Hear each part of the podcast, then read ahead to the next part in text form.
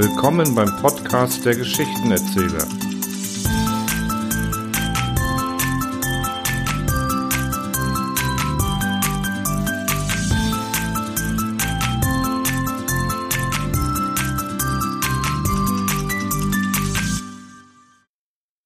Es ist mir eine Ehre und ein großes Vergnügen, euch heute eine neue Stimme präsentieren zu dürfen. Im Anschluss hört ihr das Automobil, eine humoristische Kurzgeschichte von Gustav Meiring, eingesprochen von meiner Wenigkeit als der Professor und meinem Gast Tobias Rotthoff als Tagvinius Zimt.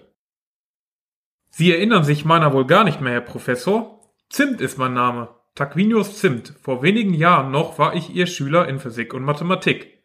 Und da ich gerade durch Greifswald komme, wollte ich die Gelegenheit, Ihnen einen Besuch abstatten zu können, nicht versäumen. Herr Professor, nicht versäumen.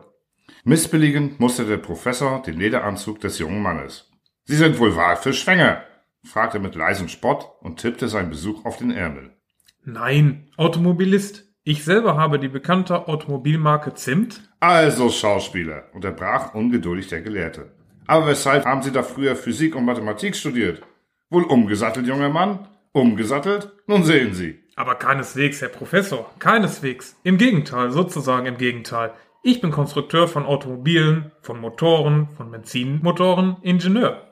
Ah, Sie stellen diese Fantasiebilder für die Kinematographen zusammen. Ich verstehe. Aber das kann man doch nicht Ingenieur nennen. Nein, nein, ich baue selber Automobile oder Kraftfahrzeuge, wenn Ihnen dieses Wort lieber ist. Wir verkaufen jährlich bereits. Ich darf beide Namen, mein lieber Herr Zimt, Automobil und Kraftfahrzeug nicht gelten lassen. Denn weder kann so eine Maschine sich vom Fleck fortbewegen, diese Bedeutung soll doch wohl im Worte Automobil liegen, noch ist aus demselben Grunde der Ausdruck Fahrzeug zulässig. Wie meinen Sie das? Kann sich nicht vom Fleck fortbewegen. Vielleicht nur noch zehn Jahre und wir werden überhaupt kein anderes Landfuhrwerk mehr benutzen.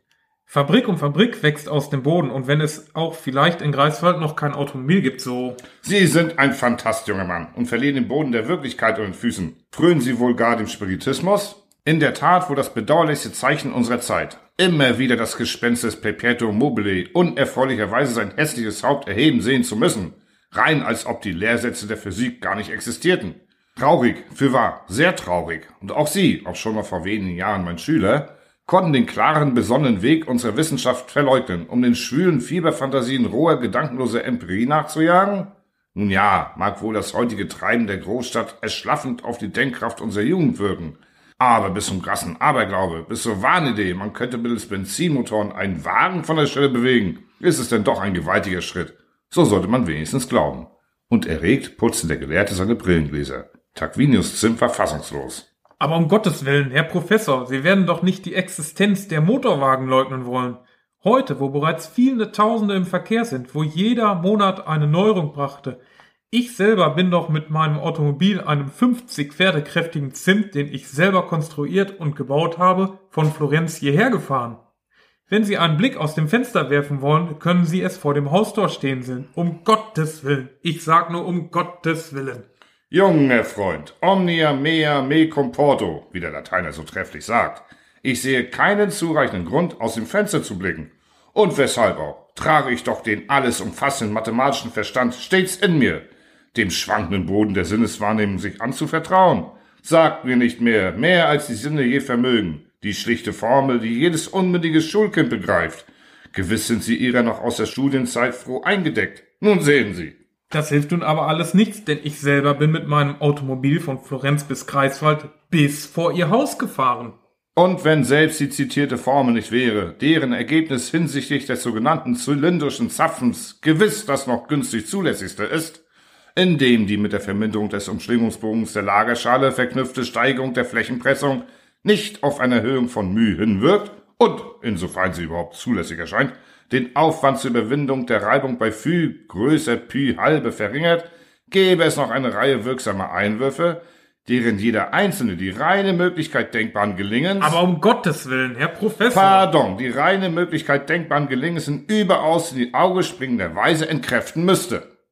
Wie könnte es, um laienhaft zu sprechen, beispielsweise in den Bereich mechanischer Möglichkeit verlegt werden, der durch die schnell aufeinanderfolgenden Benzin-Gas-Gemischexplosionen in den Zylindern A, B, C und D stets anwachsenden beträchtlichen Erhitzung und hierdurch resultierenden Ausdehnung und wiederum hieraus sich ergebende Anpressung an die Zylinderwände bis zur Unbeweglichkeit des metallischen Kolbenmaterials, anders als durch immerwährende großmängige Zufuhr, behufsausreichende Kühlung, stets neu zu beschaffenden Wasserquantitäten, was wiederum hinsichtlich des verkehrten Verhältnisses Gewichtes zum Krafteffekte des Motors das Resultat des Versuches im negativen Sinne klar zu Trage treten lässt, vorzubeugen, fassen wir ferner, Ich bin von Florenz bis Greifswald fassen gefahren. wir ferner unter Zugrundelegung der Formel ins Auge, dass durch Erhitzung und sonstige der Ruhe des Ganges nachteilige Schwingung infolge ihrer eigenartigen zur Wachrufung von Massekräften unliebsamen Veranlassung gegebenen Bewegung von Maschinenteilen in diesen, seien sie auch elastisch,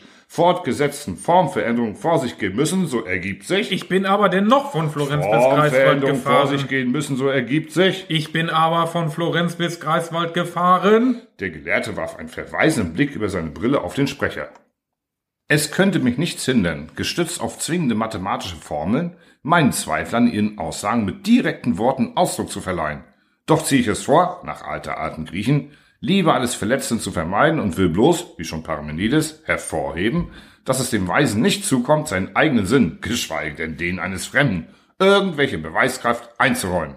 Tarquinius Zimt dachte einen Augenblick nach, dann griff in die Tasche und reichte dem Professor schweigend einige Fotografien. Dieser betrachtete sie nur flüchtig und sagte, Nun, und Sie glauben, junger Freund, durch derlei Lichtbilder von scheinbar in Fahrt befindlichen Automobilen die Gesetze der Mechanik in Misskredit bringen zu können? Ich erinnere nur an die Ähnlichkeit der Fälle wegen, an die Abbildung animistischer Phänomene durch Krokes, Lambrose, Ostrowski, Mendeleev. Wie genau versteht man heutzutage solche Fotografien? Durch allerlei Kunstgriffe hinsichtlich des wahren Tatbestands täuschend zu gestalten? Im Übrigen wusste nicht schon Herr Kliet, dass nach den Gesetzen der Logik ein abgeschossener Pfeil auf jedem mathematischen Punkt seiner Flugbahn sich in vollkommener Ruhe befindet? Nun sehen Sie, und mehr als das, im übertragenen Sinne, können auch im besten Fall Ihre Lichtbilder nichts beweisen. In den Augen des Ingenieurs klomm eine tückische Freude. Gewiss werden Sie aus Ihrem ehemaligen so sehr bewunderten Schüler, hochgeehrter Professor, die Bitte aber nicht abschlagen, mein vor Ihrem Haus stehendes Automobil wenigstens anzusehen? Der Gelehrte nickte gütig und beide begaben sich auf die Straße. Eine Menge Zuschauer stand um den Wagen. Tarquinius Zimt zwinkerte dem Chauffeur zu. Ignaz, der Herr Professor möchte unser Automobil besichtigen. Zeigen Sie doch mal die Maschine. Der Mechaniker in der Meinung, es handelt sich um den Verkauf des Wagens, begann eine Lobeshymne. 150 Kilometer können wir mit unserem Zimt machen. Und von Florenz bisher haben wir nicht einen einzigen Defekt gehabt. Wir fahren. Lassen Sie das nur, guter Mann, wehrte der Professor überlegen lächelnd ab. Der Chauffeur klappte die Haube des Motors auf, dass die Maschine freilag, und erklärte die Bestandteile. Wie bringen Sie, Herr Professor, eigentlich die Tatsache, dass heute von den Fabriken Daimler, Benz, Dürkop, Opel, Panhard, Fiat und so weiter und so weiter tausende solcher Wagen gebaut werden, mit Ihrer Behauptung, die Maschinen könnten unmöglich funktionieren in Einklang? Übrigens, Ignaz, lassen Sie den Motor angehen. In Einklang, junger Freund, ich bin lediglich Fachgelehrter. Und so interessant die Lösung dieser Frage einem Psychologen dünken mag, so wenig ich muss es gestehen, liegt es mir zu wissen am Herzen, aus welchen Gründen wohl diese Fabriken solch anscheinend müßiger Beschäftigung frönen mögen. Das Schwirren des leerlaufenden Motors unterbrach die Rede des Professors. Die Menschenmenge wich einen Schritt zurück. Tarquinius Zimt grinste. Also glauben Sie noch immer nicht, dass der Wagen fahren wird, Herr Professor? Ich brauche nur diesen Hebel anzuziehen, die Kupplung setzt ein und das Automobil saust mit 150 Kilometer Geschwindigkeit dahin. Oh, Sie jugendlicher Schwärme, nichts dergleichen kann sich ereignen. Unter dem Druck der Explosion, die Festigkeit der Kupplung vorausgesetzt, werden vielmehr augenblicklich die Zylinder A, B und D springen. Mutmaßlich bleibt hingegen der Zylinder C unversehrt nach der Formel, also nach der Formel, wie lautet sie denn nur noch? Nach der Formel? Los, los, fahren Sie los, Ignaz. Der Chauffeur legt den Hebel an. Da, ein lauter, dreifacher Knall. Und die Maschine steht still. Tumult ringsum. Ignaz springt aus dem Wagen. Lange Untersuchung. Da, die Zylinder A, B und D sind geborsten. Geborsten in einer Weise wie niemals Zylinder und wenn Nitroglycerin in ihnen gewesen wäre, bersten können. Mit abwesender Blick starrt der Professor ins Weite. Seine Lippen bewegen sich murmelnd. Warten Sie, nach der Formel, nach der Formel. Zimt fasst ihn am Arm und schüttelt ihn. Er weint fast vor Wut. Es ist unerhört, unglaublich. Seit es ein Automobil gibt, ist so etwas noch nicht vorgekommen. Es ist Hirnverbrannt, zum Verstand verlieren. Ich telegrafiere sofort um Ersatzzylinder. Das geht so nicht. Sie müssen sich mit eigenen Augen hier überzeugen. Sie müssen. Ärgerlich reißt sich der Gelehrte los. Junger Mann, das geht zu weit. Sie vergessen sich. Glauben Sie wirklich, ich hätte Zeit übrig, Ihren kindischen Versuchen ein zweites Mal beizuwohnen?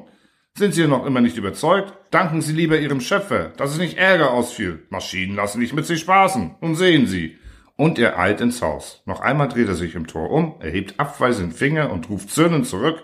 Sunt poeri, poeri, poeri, poeria, traktant.